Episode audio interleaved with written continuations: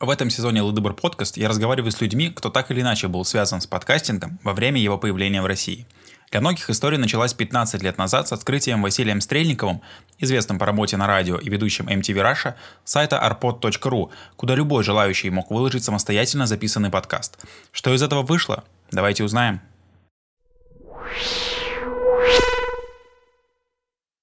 Всем привет! Это Саша и очередной выпуск Лыдыбр подкаст. Сегодня у меня в гостях Влад. Привет, Влад. Здравствуйте. А я бы хотел тебя представить в первую очередь как подкастера, так как у меня выпуски с гостями-подкастерами. А помимо прочего, как бы себя представил ты? О, хороший вопрос. Да я не знаю. Я, я в основном занимаюсь подкастами последнее время. Снова начал. И мне кажется, что вот этого будет достаточно. Хорошо, тогда Влад классический подкастер.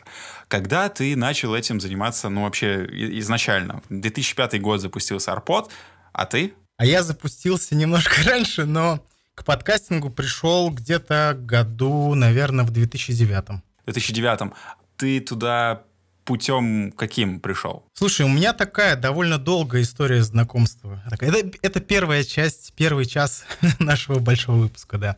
А, я пришел к нему не сразу. Я где-то в 2007 или в 2008 году уже слушал «Сиськи-письки шоу», но я слушал их ВКонтакте, как ни странно. Мне посоветовали, сказали, очень классно, послушай. Сейчас я должен рассказать свою классическую историю знакомства с сайтом arpod.ru. Как сейчас помню, как сейчас помню, это было, по-моему, летом 2009 года, в начале июня я у себя на кухне жарил чебуреки. Включил я тогда, по-моему, MTV. По-моему, MTV. Там была передача про интернет, про всякие интересные сайты, и я ее периодически смотрел.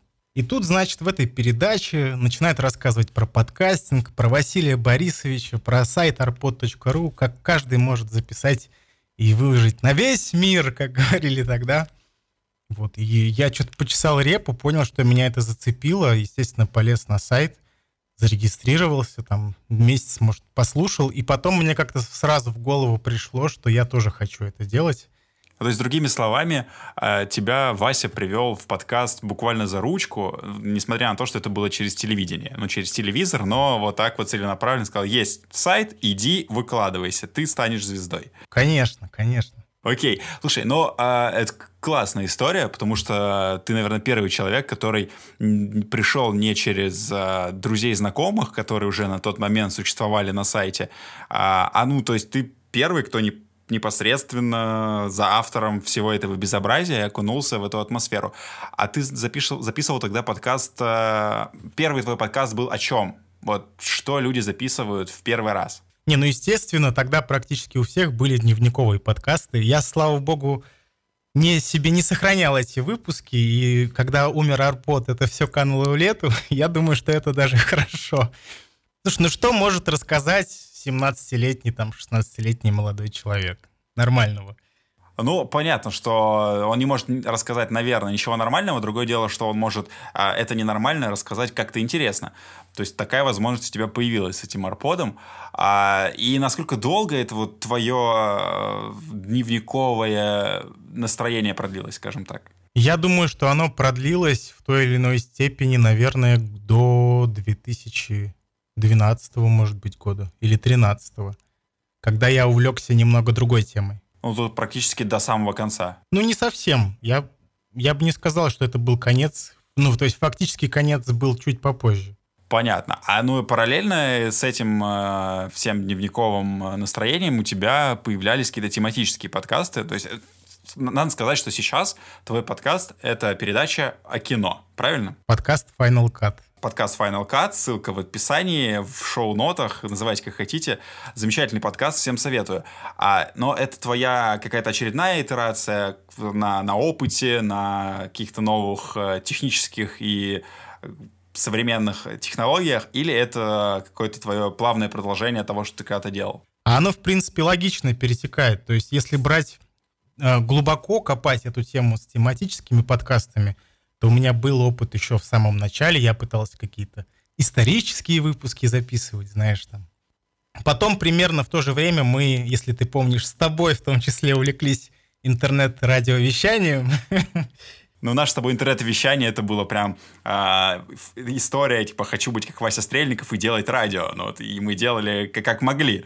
Конечно, и это все развивалось. У нас там мы сделали с друзьями, опять же, по Арподу радиостанцию Strange Wave. И, собственно, примерно оттуда берет свое начало подкаст Final Cut. Потому что, когда мы начали развивать эту радиостанцию, каждый себе сделал какую-то личную передачу помимо того, что у нас была такая общая, где мы все собирались там и всю ночь сидели ставили музыку, травили какие-то шутки и прочее, а кто-то рассказывал про музыку, конкретно про альбомы, например, там про какой-то альбом Битлз, как он записывался и прочее. Кто-то брал, допустим, какое-то музыкальное направление и делал подборки.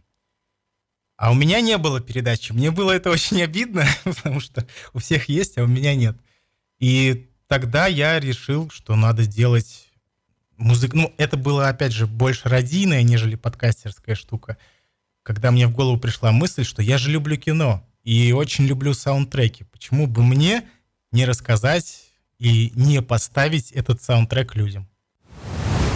Слушай, а вот что ты думаешь на тему того, как резко перескочим на тему того, как подкастинг выглядит сейчас. То есть, что отличало то время, когда об этом всем, об, о подкастинге узнал ты, я, Игорь Меркури и вот Игорь Емельянов, бывший в прошлом выпуске у меня в гостях, от того, что существует сейчас? Ну, мы видим, очевидно, что сейчас все стали умнее, взрослее. Я, конечно, должен потрясти клюкой и сказать вот наше время, но я бы сказал скорее по-другому, потому что действительно сейчас люди подбирают тему, э, тематика подкаста — это вот прям реально основополагающее. Мне кажется, сейчас дневниковые заметки никому не нужны. Ну, просто никому. Сейчас люди стараются, допустим, выбрать максимально широкую тему. Об этом, по-моему, Родион Скрябин писал в своем Фейсбуке. Они, кстати, тоже запускают много подкастов, что нужно брать не какую-то нишевую, а довольно обширную тему, чтобы у тебя было больше слушателей. Вот. Соответственно, люди рассказывают про то, что у других людей вызывает довольно серьезный отклик, а именно там отношения, там, секс, что еще там, психология. Я бы назвал это наоборот узкой темой. То есть широкой темой были вот эти дневниковые записки, которые что вижу, то пою, что в интернете прочитал, что на улице увидел, о том и рассказываю. То есть, по-моему, вот это вот широко, а то, что происходит сейчас, это все-то пошло некое такое деление на направление, ну, разветвление такие в разные стороны. Нет, оно с точки зрения широкое, с точки зрения того, что, понимаешь, дневниковые заметки — это такая перс- персонализованная штука. То есть либо тебе интересен автор, либо нет. То есть ты его можешь не слушать просто потому, что, ну, как бы тебе человек не интересен. А если мы берем, допустим, подкаст про психологию, то там затрагиваются, ну, довольно много всяких ситуаций жизненных, которых, э, ну, не перечесть. Даже если брать какие-то подкасты про секс, они затрагивают не конкретно там узконаправленные темы, а берут э, связи реально совсем, вплоть до гаджетов. То есть теперь есть не личности, есть темы, условно. То есть ты приходишь слушать тему, а не слушать человека. Правильно я тебя понимаю? Ну, за редким исключением. Потому что если ты медийная личность раскрученная, если у тебя там уже есть какая-то база, то, конечно же, приходит послушать тебя. Но если ты откроешь сейчас любой какой-нибудь подкаст-терминал, скажем так, ты увидишь, что там дневниковых подкастов нет. А подкаст-терминалах. Что сейчас существует? Где происходит эта вся современная концентрация? То есть куда нужно идти, чтобы найти себе подкасты, выбрать для прослушивания их? Я могу посоветовать разве что Яндекс Музыку, где есть раздел подкасты. Он несовершенный, но из того, что есть мне кажется, самый удобный. Не помню, как называется, Soundstream, что ли. Soundstream тоже хороший. Она меня, кстати, удивила тем, что там возродили замечательный процесс создания аудиоспектаклей. То есть это для меня было настолько удивительно и настолько приятно, что прям жирный-жирный плюсик. Но это в целом тенденция всех площадок. У Яндекса то же самое. Там есть свой контент, есть плюс еще партнеры в лице Кинопоиска, которые довольно много для них делают. Это, знаешь, по факту, ну, реально ситуация как с э, сериальными всякими агрегаторами и прочими стриминговыми сервисами. То есть, если ты запускаешь, у тебя нет своего контента или его мало, в смысле транслировать чужой тебе не дают толком. Вот, например, у Netflix постоянно забирает какие-то хорошие сериалы и фильмы, которые мне принадлежат. Они снима, ну, решили снимать свое, вложиться в контент. То же самое и Soundstream. Если ты посмотришь, у них довольно много контента, который делают они сами, либо они поддерживают каких-то авторов. Да, да, именно я об этом я хотел сказать, что очень много именно за авторством саундстрима, и э, авторы именно подписываются, что их подкасты можно найти там-то. То есть они акцентируют на этом внимание.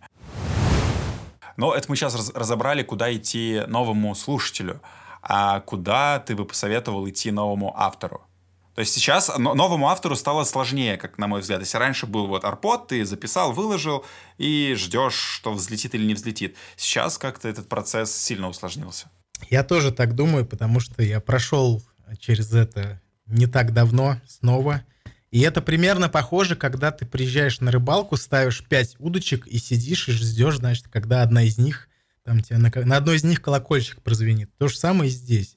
То есть, благо, что есть какие-то сервисы, типа того же Энкора, где ты можешь выложить подкаст, и он уже его дистрибутирует, дистрибутирует на разные площадки. Если бы таких инструментов не было, это была бы полная беда, чтобы ходить на каждую площадку и отдельно выкладывать там. Ну, либо концентрироваться на какой-то одной площадке и топить именно за развитие в рамках ее. Да, но с другой стороны, опять же, понимаешь, смысл в том, что у каждой площадки свои плюсы и минусы, и нельзя сказать, что можно прям сконцентрироваться на какой-то одной. Хотя я, например, вижу, что Яндекс Музыка мне дает ну, самые большие цифры из тех, которые есть. То есть в iTunes там вообще непонятно, как работает статистика, вообще непонятно, как ее смотреть, потому что иной раз заходишь, у тебя отображается ноль, потом заходишь, у тебя там 10 прослушиваний, потом заходишь, опять ноль.